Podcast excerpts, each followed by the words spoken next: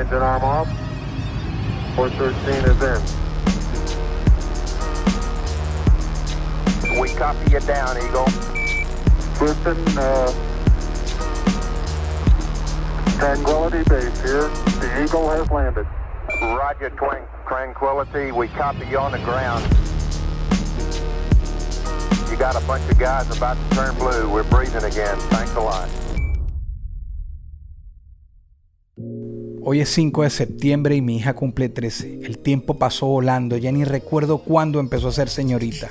Con nosotros hoy acá, Mara Lozada, Mara Angeli Lozada, la hija de Vico Sí. Soy NK Profeta y esto es Tenis que dejan huella.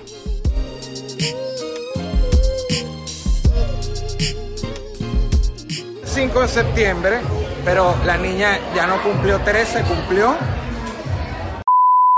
Nada más, nada más. Marangeli, Mara, Marangeli Lozada, ¿cómo estás? Hola, todo bien, súper bien, súper contenta con esta invitación que me estás haciendo y ready, ready, como decimos acá. Tú en Venezuela eres eh, parte de, de nuestro folclore. Cada vez que llega septiembre, desde hace ya unos cuantos años, que me disculpan que no saque la cuenta para hoy, pero cuando llega el 5 de septiembre y eres, eres bueno, eh, un meme va a salir contigo, eh, ¿qué, estará haciendo la hija de Vico? ¿Dónde está la hija de Vico? Y entonces hoy 5 de septiembre que sale esta entrevista, este contacto contigo, yo vengo a hacerte preguntas que yo no he visto respuestas por ahí, quizás las hay, y quiero también transmitirte lo que tú representas en mi país el 5 de septiembre, como cuando llega Julio y sacan imágenes de Julio Iglesias.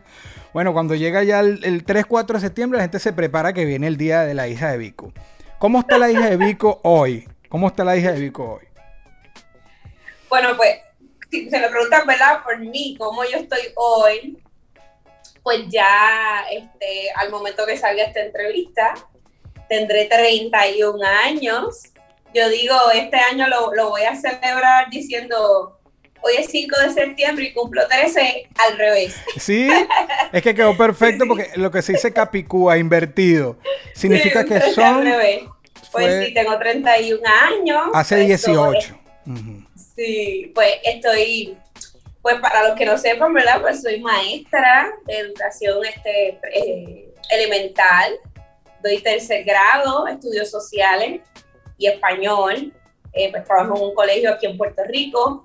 Eh, vivo en Puerto Rico. Mi papá vive en Orlando, Florida, y casi toda mi familia de parte de padre. Eh, y pues realmente soy una mujer puertorriqueña, orgullosa de ser puertorriqueña, apasionada en el arte también. Me gusta el baile, como muchos sabrán, pues. Es que ya yo te iba a decir, ya te iba a decir dónde, ¿Dónde está el baile? Por favor, Mara. sí, sí, sí. Y pues próxima a ser mamá por primera vez, que eso pues obviamente es una bendición muy grande en mi vida. Bendiciones, sí. Un sueño, un anhelo contestado por Dios. Y, y, pues realmente en esa, en esa nueva etapa, enfocada en esa nueva etapa, podríamos decir. Este, Hablemos un poco, y yo voy a ir en fases contigo, te voy a ir fastidiando con varias fases. Eh, tu, presentación estuvo buenísima. Tuve el honor de conocerte en persona. Me puse esta camisa que me regalaron ustedes cuando fui a, Puerto Rico ya en 2018. Fue un placer conocerte, de verdad. Ese compartir fue lo máximo. Me parece que eres lo máximo. No, no, bueno, de hecho, por eso me atreví a molestarte después. Ese mismo día te dije, mira, vamos, lo del 5 de septiembre. Y tú, no, no, pero responde la tiradera. Yo, no, pero vamos a hablar del 5 de septiembre.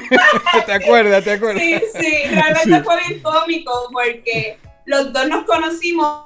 Tú como fanático de Vico sí y yo como fanática de Residente y fanática tuya, porque sinceramente tengo que decirlo, eh, a mí me encantó esa tirada que le hiciste y sobre todo todo lo que sucede, que él te tira pero que tú decides que no y te para te paras bien, tú sabes, yo en firme, yo te estaba molestando como que, ah, sí, porque realmente eso para, por lo menos en Puerto Rico, eh, este, esto de las tiraderas en el género urbano, ¿verdad? Es casi como un deporte.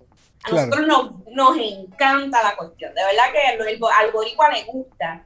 y pues a mí me gusta, obvio, y entonces pues Claro. para mí conocerte fue como que, wow, conocí a NK y realmente mi respeto es para ti siempre. No, no, Siempre. gracias. De paso, ese día que yo tengo el, el enorme placer y honor de presentarme con tu padre y tú bailaste, compartí con, con, bueno, con todos sus hijos, ¿sabes? Era otra cuestión, fue algo grande, Claro. fue algo increíble. Pero bueno, Es algo familiar, es algo Sí, fue muy familiar. como yo digo. completamente. Vámonos al origen de esta canción, porque yo ahorita te voy a ir diciendo pedazos de la canción, pero quiero ir al origen. ¿Cuándo es la primera vez que Mara escucha su canción? En, en su casa fue algo privado de ustedes. Vico te dijo, te estoy escribiendo un tema. ¿Cómo fue? Claro, pues mira, tenemos que dar un chinchín para atrás. Ok. Eh, a eso de mis 12 años de edad, 11, 12, antes de, ¿verdad? De, de- de cumplir los 13, este, pues mi papá cumplió una condena de varios meses en Florida, en el estado de Florida. Mi papá estuvo preso pues, por problemas de las recaídas con drogas, etcétera. Y pues lo más que le convenía en ese momento, y él tomó esa decisión, ¿verdad? Fue de, de, de, pues, de estar convicto por ese periodo de tiempo. En ese periodo de tiempo yo tuve la oportunidad de verlo y eso sale, de hecho, ¿verdad? Hago un pequeño paréntesis para quien no haya visto la película Bicosí, la vida del filósofo, así se llama, Bicosí, la vida del filósofo. Por favor, corran a verla. Por Espectacular, favor, pero espectacular. para ayer está en YouTube, pueden escribirlo así, película, Bicosí, la vida del filósofo y la van a ver. Ahí van a tener, pues obviamente, toda la vida de él, mi hermano, quien la protagoniza y hace el papel de mi papá. Eh, y pues eso sale en la película, yo lo visito. Tuve el, el, el- ¿verdad? la oportunidad de visitarlo allá, porque yo todos los veranos, mis padres están separados desde que yo soy bebé. Por lo tanto, yo acostumbraba a todos los veranos pasar mis veranos con mi papá en Orlando, Florida. Pues ese verano me tocó verlo, no a través, no como sale en la película, sentado de frente, me tocó verlo a través de un monitor, porque la, la Wow. cárcel de en donde él Sí, estaba, sí. nosotros estábamos eh, del otro lado de la cárcel, como que estaba- había una avenida, estaba la cárcel y el centro de visitas, y era por un monitor con un telefonito. Y pues, este, pues ya yo estaba, acuérdate, yo cumplí en septiembre, y esto fue en verano. Me acuerdo que ya yo estaba, pues, obviamente emocionada, lo visité, hablé con él, aunque fuera por una pantalla. Claro. Y ya en ese tiempo y las pocas conversaciones telefónicas que tuve con él, pues yo le, yo le decía, este, ah, ya mismo cumplo, cuál va a ser mi, cumple, mi, mi regalo de cumpleaños, que cuál va a ser. Y mi papá se reía y se reía Ok. y me decía, la única pista que te voy a dar es pista. Y yo, ¿qué ¿cómo que la única pista es pista? ¿Qué es eso? Ah, jamás imaginé. Y él se reía y se reía, se reía. Jamás imaginé que se refería a una pista musical. y entonces yo, pista, la pista es pista, ¿qué es eso? Pero la Entonces- partió. Eso fue otro punchline de tu papá. Tú sabes cómo él es bien Claro. creativo con las palabras. claro. Pues entonces, este, este, yo, o sea que mientras yo lo visité, ya esa canción él la había escrito en la cárcel, tal como sale en el video musical original, 5 de septiembre, el video musical, eh, pues esa canción nace en su preocupación de padre en la cárcel. ¿Sabes? De, de todo el tiempo libre que tuvo, pues obviamente él hizo música. Y entre esas canciones, de ahí sale esa canción en la cárcel. Brincamos a septiembre, eh, yo llevaba meses sin verlo. Y en, en Puerto Rico, yo vivo con mi padrastro y mi mamá, y ellos me hacen una fiesta de cumpleaños en la parte de atrás de la casa de mi mamá.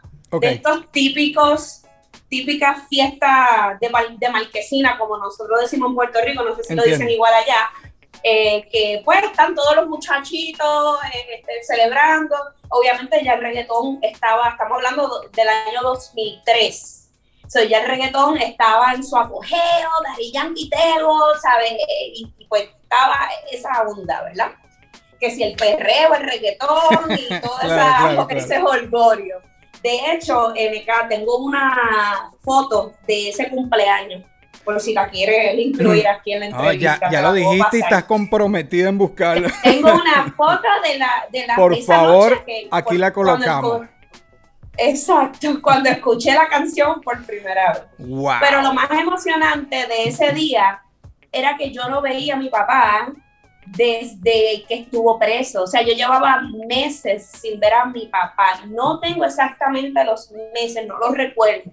Pero tuvieron que haber sido entre de seis a ocho meses que yo no veía a mi papá en persona.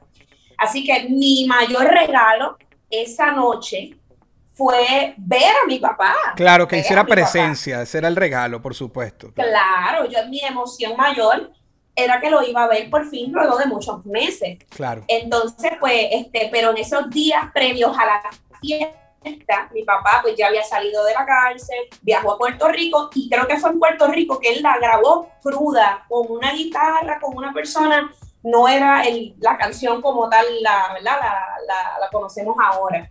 Eh, pues la, este, la grabó para, para, para poder regalármela el mismo 5 de septiembre del 2003, que cumplí tres, que así Claro. fue.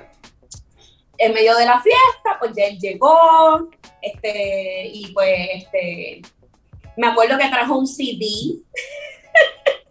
Eso de que sí, el, el Spotify, el Claro, no, no. eso no, era Claro. un CD. Él trajo un CD, él dio unas, dijo unas palabras, le agradeció pues a mi mamá, a mi padrastro, que pues siempre han estado ah, de mi cuidado hasta el sol de hoy. Este, siempre, se le, siempre hemos reconocido eso, este, que mi, mi padrastro pues, me cogió desde bebé y pues es como si fuese mi papá también. Claro, entonces, igual que mi madrastra, mi madrastra ha estado toda la vida con mi padre. Así que yo podría decir, entre comillas, que tengo dos papás y dos mamás. Claro. Eh, y pues nada, este, reúne a todos mis amiguitos. Acuérdate, yo estoy en octavo grado. Yo soy una adolescente, yo estaba nerviosa, abochornada.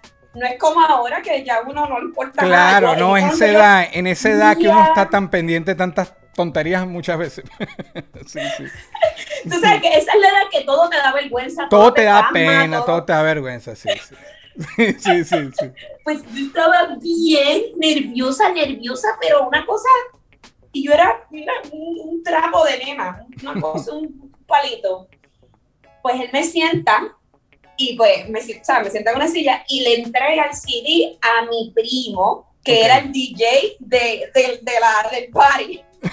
De hecho, ese primo mío que, te- que tenía mi edad falleció. Así Wow. que imagínate lo, especial que es esto. Era joven y pues nada, tuvo un accidente, falleció. Eh, pero se, le entregué el CD a mi primo. Mi primo, pues obviamente lo pone. Y yo, anda, pa'l caramba, esto es una canción. Fue hasta el último segundo que realmente no supe nada que- de que era una canción. Pues pone la canción. Este, obviamente el, el, el, el, el, mood de la fiesta cambió totalmente. De ser Claro. una fiesta de wow, perreo, vacilón, reggaetón, holgorio. Estaba todo el mundo como que mucha gente empezó a llorar. Claro, O lógico, ¿verdad? claro, claro. Eh, Es que fue- es yo- algo yo- muy sí, emotivo, tenía- ¿eh? Es muy emotivo. fue claro. bien emotivo, fue bien emotivo. Eh, cuando, este, eh, cuando lo escucharon mis amigas, mis amiguitas, ¿sabes? Mental Picture, tienen 13 años, Claro. mis amiguitas. Muchas empezaron a llorar, pero a llorar con mucha emoción. Wow, wow. Pues no era, no era llorar, llorar, no, era llorar de que se tenían que ir aparte. Y mi papá tuvo que consolar a mis amigas. Porque yo, Wow. tenía, yo tenía amiguitas que tenían papás muertos. Yo tenía amiguitas que tenía, creo que también teni- tenía en ese momento una, una amiga que su papá estaba preso o estuvo preso en situaciones similares, ¿verdad? Y pues, este mi papá, me da pena porque mi papá como que después de que se acabó la canción, se sintió medio culpable y empezó a consolar a mis amigas que estaban llorando. Claro, lo que tú dices del mood, eso. el mood llegó a la rumba y lanzó eso y todo el mundo llorando. con- Exacto. O sea, yo me imagino que, ese- que él, mismo, él dijo, wow, esta canción era para algo lindo, pero no era para que todo el mundo se pusiera a llorar.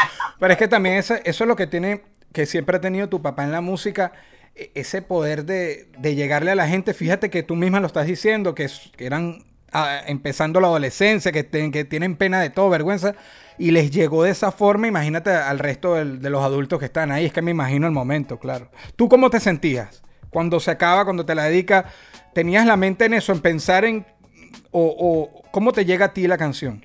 Es que fueron muchas emociones a la misma vez. Fue un, un torbellino de emociones. Entre la emoción de la canción, entre la. Oye, la vergüenza estaba. Estaba. Claro, Era una niña claro. de 13 años. Claro. Ahí estaba el nene que me gusta mirando y llorando. Y entonces mi papá, y entonces mis amigas llorando. Entonces fue como un revolú. Como no te puedo decir Como- más que un revolú. Pero claro Completamente. que fue un día especial. Claro. Tú Y sabías. entonces, pues después Ajá, de, escucho, después de eso se hizo el video musical. Claro. Y, y versionan el tema. El tema es un reggaetón. Ajá, ajá, O sea, tiene es el ritmo. Ajá. Tú sabías todo lo te, te imaginaste que, porque, sabes, yo escucho una canción así. eh, yo no me imagino que sea como un single de radio, por lo menos de entrada, ¿sabes? Si me dice le dedico un tema a mi hija, yo no pienso que, no lo pienso como que van a elegir este tema para hacer el single. Mira, yo no sé cómo fue en Claro. Puerto Rico, pero en Venezuela eso fue un tema radial, pero meses, meses, todo el mundo con lo del 5 de septiembre. ¿Te imaginabas que iba a pasar algo así? No, no, para nada. Este, acuérdate que mi papá tiene una carrera bien larga y Claro. mi papá tiene muchas, muchas canciones, muchas, en cantidad, muchas. Así que en ese momento, quizás de lo que me puedo acordar, yo pensé, pues nada, es una canción que, ah, sí, lo más seguro es una canción que va en el próximo disco. Pero no pensé jamás en la vida que se tratara de, ¿sabes? del fenómeno. Yo La fenómeno. magnitud, sí, sí. Del fenómeno que terminó siendo. Claro. Tú sabes, bueno, de la misma manera que pasa en Venezuela, me imagino, en Puerto Rico ya me vas a decir un poco, pero me imagino que en más países de Latinoamérica pasa. En serio, lo del 5 de septiembre, o sea, que no hay forma de que yo ese día no sé, tú eres trending topic seguro en Venezuela los 5, pero seguro. No sé en qué otros países, pero en Venezuela lo vas a hacer más. El próximo copio pantalla y te lo mando, porque es, una, es por ley. Sí, sí, me lo han enviado. Yo ni. Twitter tengo. Vamos a empezar por ahí. Bueno, pero tengo. ese, ese es tu día, ese es el día que... ya voy a- Yo comando el Twitter sin tener Twitter. sin estar ahí. Em, ¿Cómo se siente? Y ahorita te voy a. Quiero hablar un poco de, de- de la letra como tal, pero ¿cómo se siente saber que han pasado 18 años y que esa fecha te haces trending en las redes sociales y que todo el mundo como hace memes y se refiere a cuánto tendrá la hija de Vico, etcétera? ¿Qué se siente? Pues mira, eh, es bien. Es raro, es raro. Es raro. Porque este, yo estoy acostumbrada a que mi papá sea una figura pública, pero no estoy acostumbrada a que un día al año yo sea famosa. Y, es- y así es como es. Por eso digo, es un fenómeno. De los 300 365 días del año, hay un día en el que yo soy eh, Kim Kardashian latina o algo así, ¿sabes? A ese nivel de, de- de- de exposición, ¿verdad? Sí, completamente. Pero los otros 60 364, yo soy Mara Angelí, la Bueno. maestra, la, la, la persona normal, común. Realmente yo me considero mi estilo de vida, mi forma de ser. Sí, me gusta bailar, me gusta hacer teatro y, y envolverme en eso, pero realmente soy una persona normal y soy, per- soy celosa, sobre todo en estos últimos años, con la madurez y todo. Soy bien celosa de mi privacidad y de mi vida personal, ¿entiendes? Así que es algo bien raro, es, es un fenómeno. Yo le digo así, es el fenómeno Sí. 5 de septiembre. Sí, fue un fenómeno y esas cosas no se, no se planean, ¿sabes? Eso cuando pasa, pasa. eh, y es, y es- es- es espontáneo y natural. Ser hija de Vico, ahorita que hablas de eso y que tú estás acostumbrada a, a la fama de tu papá, etcétera. Crecer siendo hija de Vico, sí, del monstruo, saliendo un poquito la- del tema, pero, pero siendo él el, el compositor. ¿Qué tan difícil, qué tan fácil, cómo se siente ser hija de Vico, sí? Pues mira, es. Eh, déjame buscarte, que es que es complejo explicártelo. Ha sido una bendición en mi vida, sin duda alguna, hands down, ¿sabes? Una bendición total. Pero también podríamos decir que ha sido bien difícil. Bien difícil, pues porque, bueno, mi papá tuvo muchas vivencias bien fuertes. Eh, y quien sufre es la familia, obviamente. Quien sufre esa exposición mediática de tu vida personal completa, quien lo sufre es la familia. Por ejemplo, te puedo decir que eh, yo, tu, yo tuve muchos traumas que bregar psicológicamente eh, mientras crecía. Eh, por ejemplo, estar en la escuela, yo recibí mucho bullying, contrario a lo que mucha gente pensará. Wow. Eh, el hija de Vico, qué ranqueo, como nosotros decimos aquí, qué ranqueo, como que qué, cool, qué bueno, qué brutal. Claro. Pero realmente no era así. Realmente, por ejemplo, aquí hay un personaje, lamentablemente todavía existe en Puerto Rico, se llama La Comay. Es como un títere, es una, ¿verdad? Para los que no sepan, la Comay es un señor, se llama Cobo Santa Rosa, eh, y lleva más de 30 años en la televisión de Puerto Rico. Y es este típico personaje de la Comay que, que dice los chismes de los famosos. Sí, de chismes, sí. Eh, yo le llamo el cáncer social de Puerto Rico, pero bueno. Eh, y este era cada vez que la Comay, por ejemplo, hablaba de mi papá, eh, mira, Vico, este, te encontraron en tal lugar, que si consumiendo drogas o cualquier situación que mi papá vivió, mi papá, eh, los escándalos. Eso es un programa que vamos a empezar por ahí. Ese programa no es apto para niños. Yo creo que se sobreentiende, ¿verdad? Que no es normal que un niño, un niño de escuela elemental, esté viendo estos programas. Claro. Pero al otro día, en la escuela, este, yo tenía a mis compañeros de mi salón burlándose, ah, tu papá, ah, tu papá está acá, wow, y se reían de mí, tu papá es un cacato, tu papá es drogadicto, se mete droga, y se reían de mí. Entonces, imagínate eso en la psiquis de una niña de 6, 7, 8, 9 años de edad, ¿entiendes? Eso fue bien duro. Pues fue bien duro porque yo por lo menos soy una persona bien sentimental, pero bien sentimental. Y eso lo saqué de mi papá. Mi papá es bien sentimental. Somos, todo lo, lo nos lo vivimos, todo lo que nos pasa lo vivimos intensamente. De ahí viene, ¿verdad? El arte y la creatividad. De una persona que es empática, que es sensible, es, es un artista. Y de eso tú sabes, tú eres un artista. Pues me hizo mucho daño, no te lo voy a negar. Este, ya adolescente, este, me puse un poquito rebelde. Recuerdo una vez, mucho, recuerdo ya yo estaba como en séptimo grado y yo tenía un compañero en la escuela que irónicamente él era, él era fanático de mi papá, él admiraba a mi papá, él imitaba en los talent shows a mi papá. Okay. Pero este tipo de personas a veces son peores porque por llamar tu atención te van a hacer daño. Y por ejemplo, él, no sé si estaba enamoradito de mí, que eso también puede pasar, pero él me molestaba con, con, con, cosas de mi papá. Y me acuerdo que una vez yo lo reempujé y le metí un puño y nos llevaron a la oficina. Terminó él llorando, porque era más o menos de mi tamaño, no era, no era muy grande. Y me acuerdo que yo lo agredí físicamente. Yo no soy ese tipo de persona de agredir, nunca. Creo que esa fue eso, mi única pelea en mi historia de mi vida entera. O sea, pero era un nivel de que ya yo estaba a ese, ya yo estaba a la defensiva. Claro. ¿Verdad? Me llevaron a psicólogos, me llevaron a psiquiatras. O sea, fue algo que tuve que sanar. Y todavía eso te marca. Eso te marca y todavía, eh, obviamente, si eres una persona resiliente, si eres una persona que, que todo lo que vive absorbe el aprendizaje y lo aplica para su vida, como yo pues eso me ayudó mucho a madurar. Yo maduré muy rápido.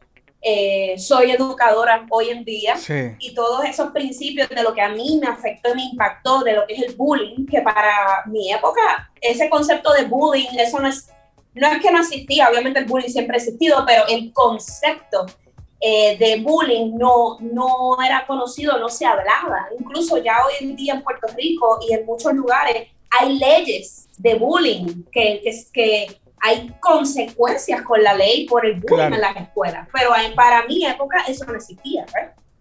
Porque es que muchas veces se piensa en el artista, obviamente sobre el artista, sobre sus hombros recaen demasiadas cosas y, se enfrenta a muchas cosas, pero la familia, o sea, pocas veces se piensa también en los que están atrás que si, si el artista está sufriendo, la familia sufre, si el artista cae, la familia cae.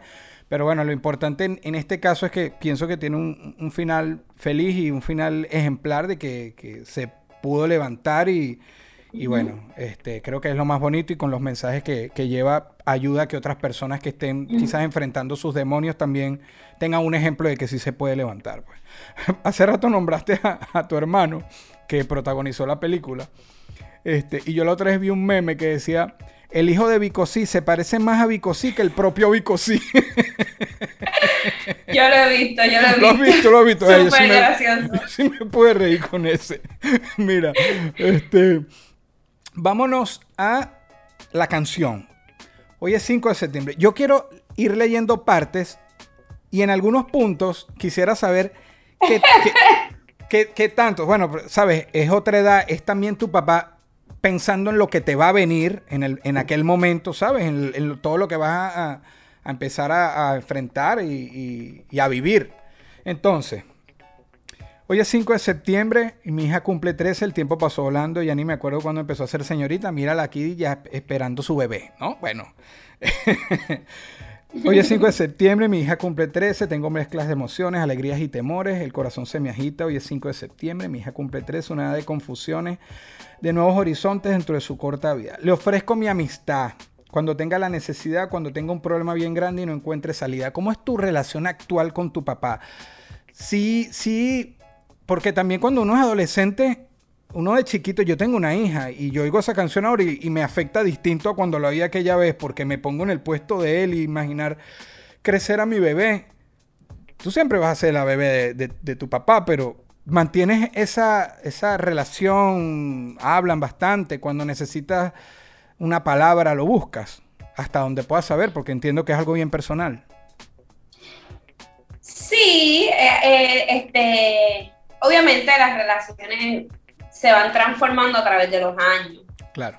Eh, yo tengo muy buena relación con, con mi papá, pero tal y como son las relaciones de padre e hija completamente normales, naturales. Claro. Eh, siento que, que, que, que, ¿cómo te explico? Dame a buscar las palabras. Siento que ahora mismo yo soy bien transparente y yo soy bien sincera. Eh, yo no tengo pelos en la lengua a la hora de hablar. eso a veces me ha traído bendición y me ha traído... bueno, pero eres la, eres la hija de Vico. Así que nadie, debe sorprenderse. Eh, pues sí, me gustaría que fuera una relación un poquito más cercana, pero yo pienso que como todo tipo de relación de un hijo y su padre, ¿verdad? A veces padre e hija, o padre e hijo, o madre e hija, you name it, se parecen tanto. Entiendo. Que chocan Entiendo, completamente. Y, yo siento que ahora, te puedo hablar de ahora, porque obviamente creciendo cada, según mis etapas, según las cosas que hemos vivido, la relación se ha transformado. Yo te puedo decir que de niños no había nada, no había nada más espectacular que mi, que mi papá. Acuérdate que al, cuando, cuando, ¿cómo te explico? Cuando yo crecí, yo no veía mucho a mi papá. Mi papá vivía en Florida. Son las pocas veces que yo lo veía, era que él viajaba para dar un show. So, imagínate esto, una niña, yo, una niña normal que va a la escuela con su mamá, que lleva una vida normal y cada tres o cuatro meses de momento aparece tu papá con regalos, con y te, y te lleva y canta. Pura fiesta, pura fiesta, pura gozadera. Era como una fantasía, era como vivir en una película de Hollywood por dos o tres días Después yo lloraba intensamente porque sabía que mi papá se tenía que ir a, Florida y no lo iba a ver no sé, hasta no sé cuándo. Eh, además, también estaba la situación de las drogas, ¿no? Pasa es que en ese tiempo yo era chiquita y no me daba cuenta del, problema de drogas, pero estaba, ya, estaba, ya estaba presente. Y, y, y pues mi papá era como, wow, como, esto es real, wow, mi papá es famoso, mi papá era algo bien cool mi papá era cool. Entonces, obviamente, como típicamente pasa, el papá se lleva todo el, el, el, mérito, entonces la mamá, que es la que regaña. Claro, la que le toca hasta el día a día y claro, claro. Mi, mi mamá era la, la cotidianidad, la, el ah, aburrido, uh, mami, pero, pero, obviamente uno crece, madura y, y, empieza a valorar muchas cosas, ¿no? Pero sin embargo, pues, eso, eso también sucede mucho en general, ¿sabes? El papá, con, muchas veces, pues, el papá consiente más y la mamá es la que le toca con los clase la disciplina, eh, la disciplina claro. y obviamente el papá es el cool, pero yo te entiendo, sí. Sí, pues entonces creciendo, te puedo decir ya adolescente y joven adulta, pues sí comenzaron desde yo siempre he tenido conversaciones bien profundas con mi papá. Yo recuerdo en, ese, en esa época, volviendo, volviendo a la infancia, 6, 7 años de edad, yo, 6, 7 años de edad, estar en un hotel, porque cada vez que él venía se quedaba en un hotel, entonces yo iba para la piscina, para el hotel, con claro. mi papá, ¿sabe? Todo era como que, wow. Eh, y yo me acuerdo nosotros amanecernos en el balcón del hotel frente a una piscina o una playa o algo bien espectacular, ¿verdad? Y hablar del universo, de las estrellas, de Dios, si, si los aliens existían o no, y del tiempo. Y conversaciones bien profundas. Y tanto yo como mi, tanto mis hermanos como yo somos así, somos bien, nos gusta cuestionar todo. Claro. Pues yo recuerdo esas conversaciones. A lo largo de los años, este, se mantienen esas conversaciones. Eh, y, y, a y, y sí, a través de mi adultez, sí lo he buscado para consejos, sí. Este, quizás no tan frecuente, ¿verdad? Pero cuando se da, se da y es de calidad, eh, puedo llamarlo porque pues me rompieron el corazón o puedo llamarlo pues porque eh, alguna situación familiar o lo que sea y, y, él pues obviamente tiene siempre muy buenos consejos. Este, ah, pero ahora, ahora entrando a lo que es el presente, creo que estamos en una etapa extraña entre nuestros ideales, nuestra forma de ver la vida, okay. este, no siempre coinciden. Y entonces, pues ahí yo siento que ahora mismo, te estoy diciendo lo que está pasando literalmente ahora, okay. es, es como que él tiene su, su visión de vida, que se la respeta, pero yo tengo entonces la mía, y entonces como que quizás no hay una relación todavía más amena y por, posiblemente se dé en algún momento, ¿verdad? Pero eh, estamos como que mm, to tocamos unos temas, pero otros como que no los tocamos y estamos en esa. Yo, yo pienso que eso es una cuestión de, de, edad también, ¿sabes? Que uno va, empieza a cuestionar, a tener cosas y, y, y también defiendes las cosas distinto porque ya eres adulto y antes a lo mejor algo que él decía, esto es así, a ti no te parecía, a lo mejor lo dejas pasar, pero ahora no, yo no creo y empieza, empieza la, pienso que es una cuestión de, ajá, continúa. Claro. Yo lo único que puedo desear es que termine su carrera escolar, que no se fije en ninguno de los tiburones que al mirar cómo desarrolla le tiran flores. ¿Tu papá fue celoso con, cuando se te acercaba, a, así fuese, las veces, tuvo celos de que se te acercaran? ¿E, ¿Eso un poco? Eh. Relajado, relajado en ese sentido. Mira, la, mi papá, mi papá proyecta una cosa, pero no necesariamente es esa cosa. Es como un personaje también. Okay. Te dije que iba a ser bien sincera y soy sincera. Mi papá, obviamente, no es que no le preocupara con quien claro. yo hablara ni nada, pero mi papá, lo que pocas pocas personas conocen de la personalidad de mi padre es que mi padre es un vacilón. Mi padre es un payaso. Un payaso, todo el todo es un chiste, todo el tiempo. Y cuando yo empecé a tener mis primeros noviecitos, él lo tomó todo más a broma y a vacilón y déjame torturar a este muchachito y déjame hacerle canciones y déjame hacerle si te cuento las anécdotas, no terminamos. Él le tenía, él tiene, él me tiene canciones, coritos a mí, le tenía canciones y coritos a mis primeros novios desde mis 15 años de edad más o menos. ¿Sabes? Mi papá siempre, siempre es un espíritu de la familia Lozada, que somos bien burlones, somos súper burlones. y entonces, pues, e, ese, ese es el, el estilo más de mi papá realmente. Obviamente él, él también respetó, y en la canción lo dice, Sí. que yo siempre he sido bien independiente. Entonces él siempre me ha dejado, él siempre me ha dejado, eh, ¿verdad? Experimentar la vida. Es que creo que- ahí al margen. Confía mucho en los valores que adquiriste por tu mamá, con Claro. tu padrastro, de él mismo. Eso también se nota cuando un papá deja también esa libertad, pues también confía en darte ese voto de confianza, claro. Que yo, yo probé un poquito de, de- de esa payasería, como tú dices, nada más en lo que fue que agarramos del hotel a, a Vivo Beach y yo, ¿sabes? Yo acababa de conocerlo una hora antes. Y echó, mira, yo casi me orino, yo estaba con mi hermano y vamos en unos chistes y yo decía, Dios mío, Vico, si está diciendo, y yo no me quería como reír, pero era imposible no reírse, ¿sabes? y yo, y yo Sí, vi sí, una parte sí. del...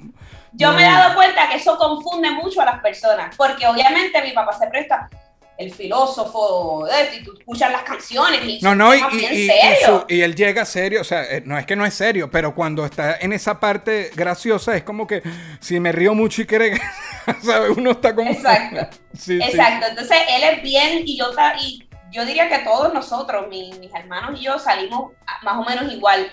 Somos serios, somos serios en- en, lo que, en lo que creemos, en nuestro arte, en lo, que crea, en lo que creemos y en lo que creamos. Somos serios.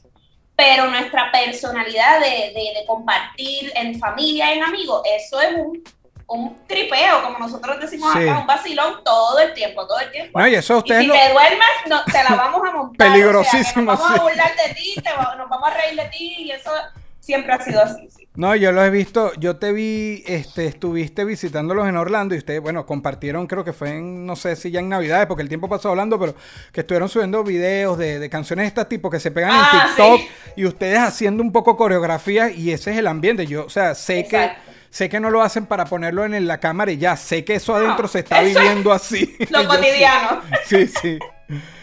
Que por cierto, ahorita cuando los vi en Vivo Club, eh, en Vivo Beach Club, que se presentó recientemente, y yo lo estaba viendo y yo le decía a mi hermano, ah, yo quiero estar ahí, ¿vale?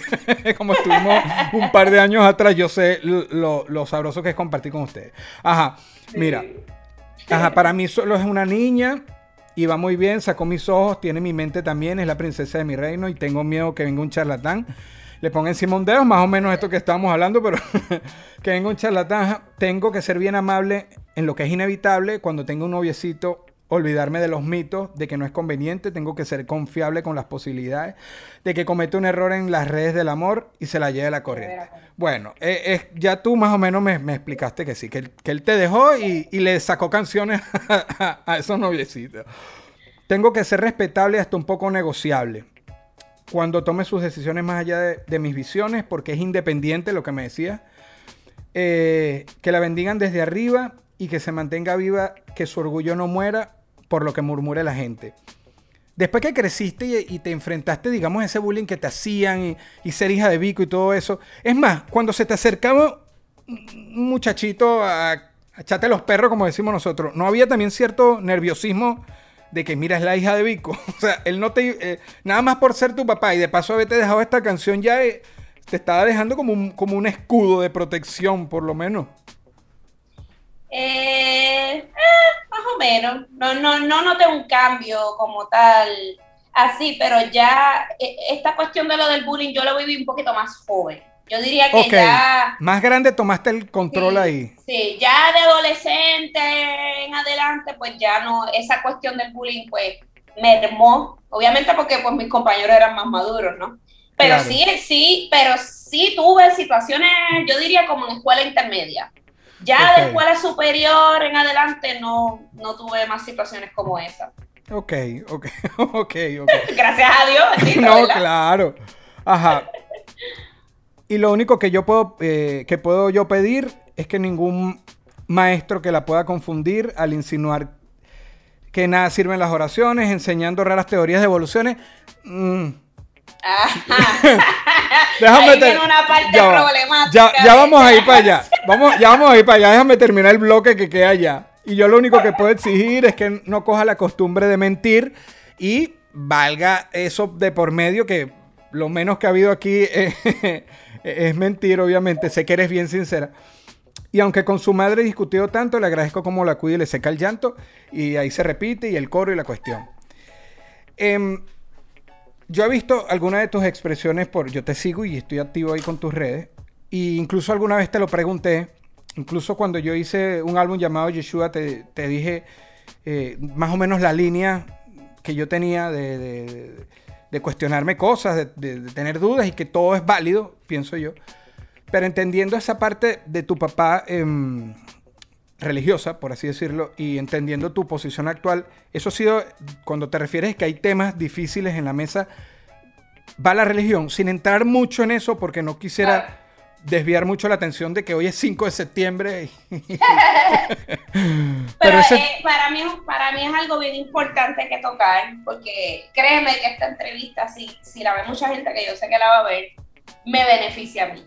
Eh, esta canción, una bendición, por supuesto, siempre le voy a agradecer a mi papá esta canción, porque a pesar de que trajo sus conflictos, también fue, es una bendición por, el- por la parte del fenómeno, por la parte de que cada 5 de septiembre yo tengo miles de personas que me desean cosas buenas, me dan buena vibra, que, que- que Dios te bendiga, que, que feliz cumpleaños, que sean muchos más. Eh, imagínate que miles de personas en varios países del mundo tengan a la misma vez el mismo deseo positivo hacia tu vida. Eso es una, lo que yo llamo eso es lluvia de bendición. Cada 5 de septiembre yo me baño en lluvia, en lluvia de bendición. completamente. A- ahora, como no todo es perfecto, ¿verdad? También está el otro extremo, y es el que desde toda la vida, sin querer, mi papá pues me puso un sello. Me explico. me puso este sello en el cual, si tú, si tú, si tú analizas bien la letra, la letra es un deseo de un padre. Sí. Lo único que yo puedo pedir Sí, o sea, él no está imponiendo, él está deseando como Sí. padre según él entiende. que es mejor. completamente. Completamente. Ujú. Pero no los, no todas las personas o fanáticos, sobre todo fanáticos religiosos de mi papá, y mi papá tiene muchos, eh, entienden eso. Entonces, ¿qué pasa? Ellos esperan y exigen que yo como persona sea religiosa, cristiana religiosa. Claro. Entonces ahí pues ya empiezan los, los roces en las redes sociales, básicamente. Cada vez que yo me expreso, pues obviamente he recibido muchos ataques. No soy la única, mis hermanos también, pero yo creo que a mí me, me da más duro pues por el 5 de septiembre. Este, este, y si yo me expreso, por más bien que yo lo haga, por más cuidadosa, meticulosa que yo sea a la hora de hablar de estos temas religiosos, yo soy agnóstica. Yo para quien no sepa lo que significa el agnosticismo, es ni, ni niego ni confirmo.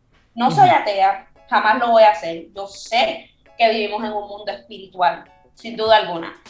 Y lo he visto en mi vida, lo he visto en la vida de mi papá, lo he visto en la vida de, de- de mi familia. Pero no sigo las normas, los dogmas, no sigo ese simbolismo bien marcado de lo que es el evangelio, los pentecostal, que mi papá es criado en la iglesia pentecostal. Y es una, es una iglesia bastante con, ¿sabe? conservadora. Mi tía, su hermana, es pastora.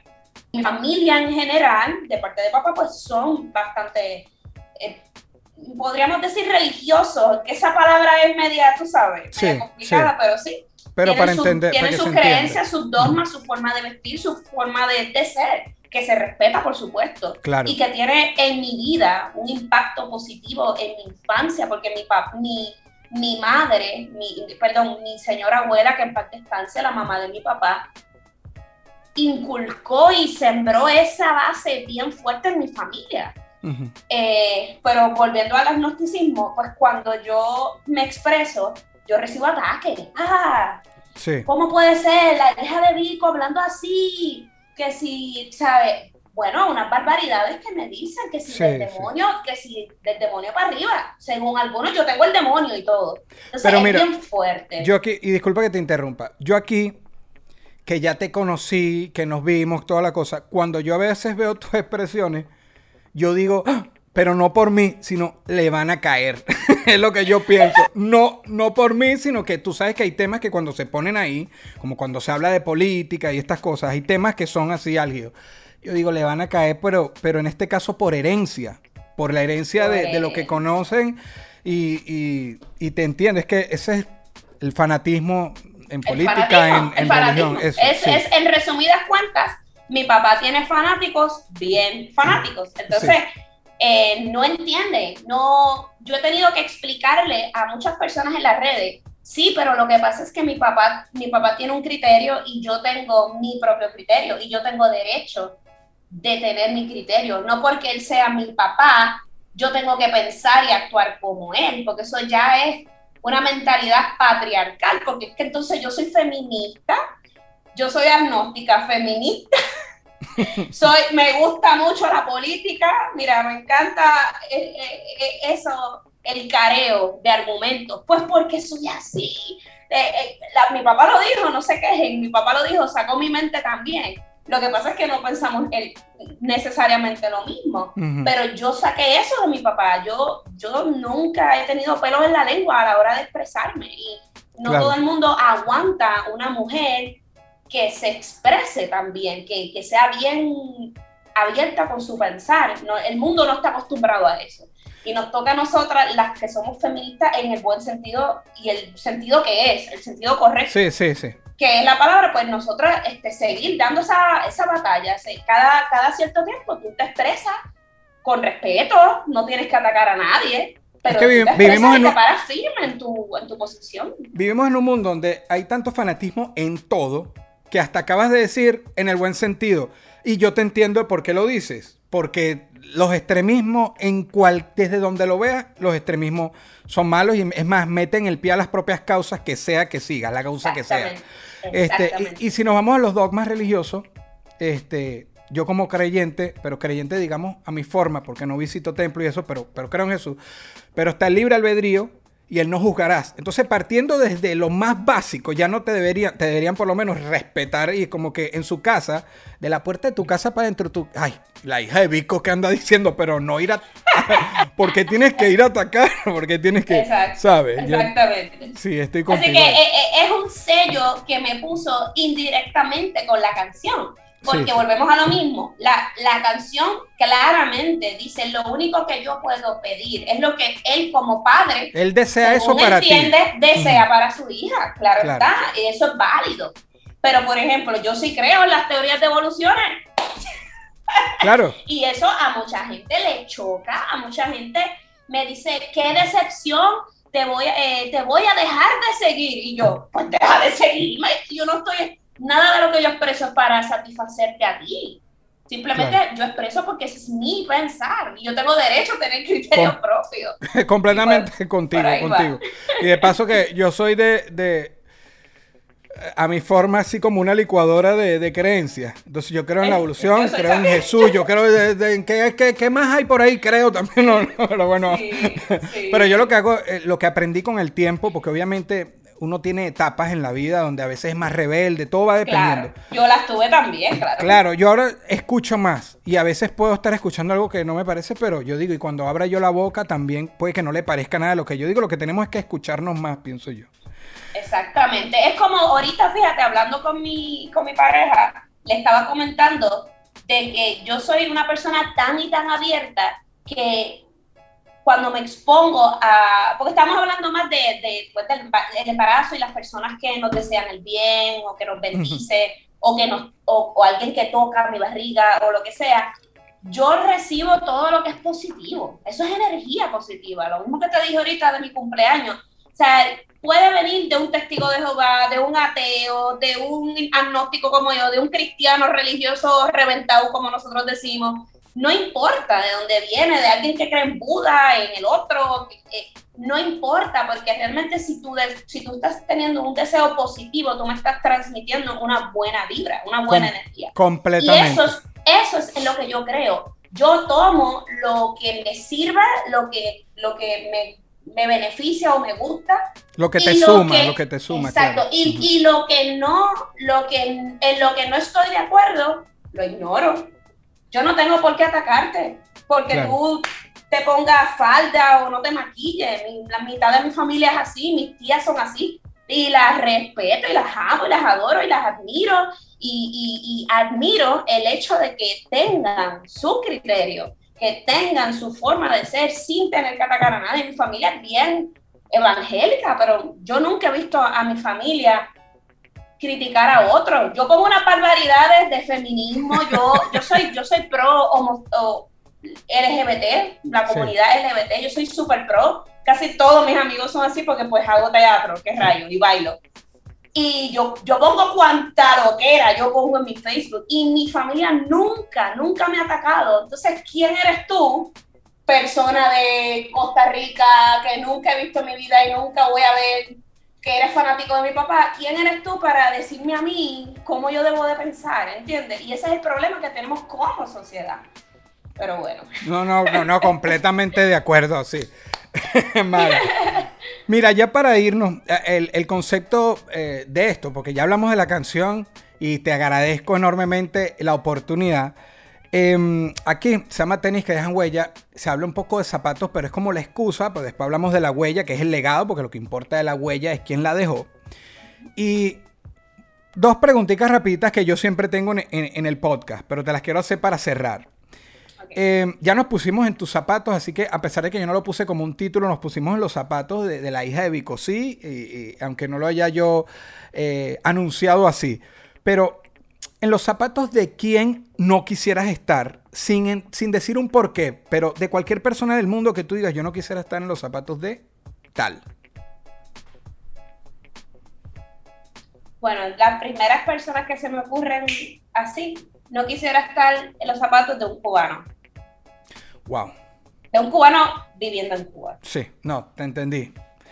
Y con esta para irnos, y antes, antes de decírtela, ¿te, ¿eres así que te gustan los tenis, los zapatos deportivos? ¿O es algo, algo más? Tuve más fiebre, más jovencita, pero me siguen gustando, claro. Pero, pero, pero sí, eh, eres de, de qué, no sé, de unos Nike, una cosa, ¿te gusta eso un poco? Sí, le he bajado la intensidad. Antes tenía Nike y esto y lo otro y ahí, ahora bendito, dos o tres pares ahí. Y ya los que te sirvan, claro. Con esta yo despido y, yo despido con un muchas gracias, pero antes de, hacerte la pregunta y dar ese muchas gracias, que es con el que culmino, te quiero eh, agradecer aquí la oportunidad, el tiempo, este desearte muchas bendiciones, como lo veníamos hablando. Y que nada, que, te sigas disfrutando tu 5 de septiembre, que es tu fecha y que eres un patrimonio. Mi lluvia de bendiciones. Ah, exactamente. El fenómeno loco. Eh, brutal. Mara, en los zapatos, si tienes 24 horas, solo 24 horas con todo lo que sabes hoy, en los zapatos de quién quisieras estar y por qué. Ahí sí un por qué. Puede ser cualquier persona incluso que ya no esté en este planeta, pero que te hubiese gustado estar al menos un día en sus zapatos. Ah, eso me gusta. En los, repítame, ¿en los zapatos de quién? ¿Quieres, ¿Vivo o no? Si pudieras estar en los zapatos de alguien, vivo o no, por 24 horas, por un día, con todo lo que sabes hoy, con todo lo que Mara sabe hoy, al menos por un día te hubiese gustado estar o te gustaría estar en los zapatos de quién y por qué.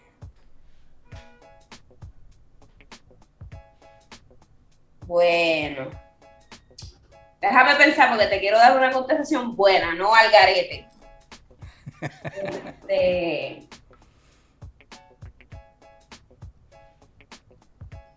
Mis zapatos de qué me gustaría estar. Se me ocurre, este, no sé por qué. No, sé por qué el primer nombre que me viene ese a que te llegó. Y sigue ahí. Me gustaría estar en los zapatos de Martin Luther King. No sé. No sé por qué, sinceramente. Pero pienso que es una persona, obviamente, súper histórico. Hay un día nada más que se dedica a él. Claro, estuvieras un día ver lo que había ahí en su mente, ¿sabes? Porque una persona letrada, una persona con tanto conocimiento, pienso que Exacto, por la razón por qué, ¿verdad? Pues, como te dije, yo no soy la más luchadora ni nada del mundo, pero sí me gusta involucrarme en, en las situaciones sociales de mi, de mi país, ¿verdad? De, de, lo que yo entiendo que es justo. No sé por qué saqué ese ánimo, ese ímpetu. Yo diría que más que mi propio papá. Lo que pasa es que mi papá lo expresa con música pero es una cosa que un fuego, una pasión dentro de mí, de que si yo entiendo que es algo injusto, pues me gusta luchar eh, a favor de lo que es justo, ¿verdad? Y pues, ¿quién mejor que Martin Luther King para tú experimentar cómo era eso? Porque el, tipo era un genio. Pues no es fácil estar en esa década bregando con todo tipo de personas, blancos, negros, personas intelectuales, personas ignorantes, todo tipo de situación eh, fuerte de policía y esto. Y yo me imagino este líder, cómo, cómo pudo unir toda esa masa de personas para, para una lucha muy válida, que era, ¿verdad?, el derecho de las personas negras, afroamericanas. O sea que, no sé, me, me fui en ese viaje con tu pregunta. Muchas gracias.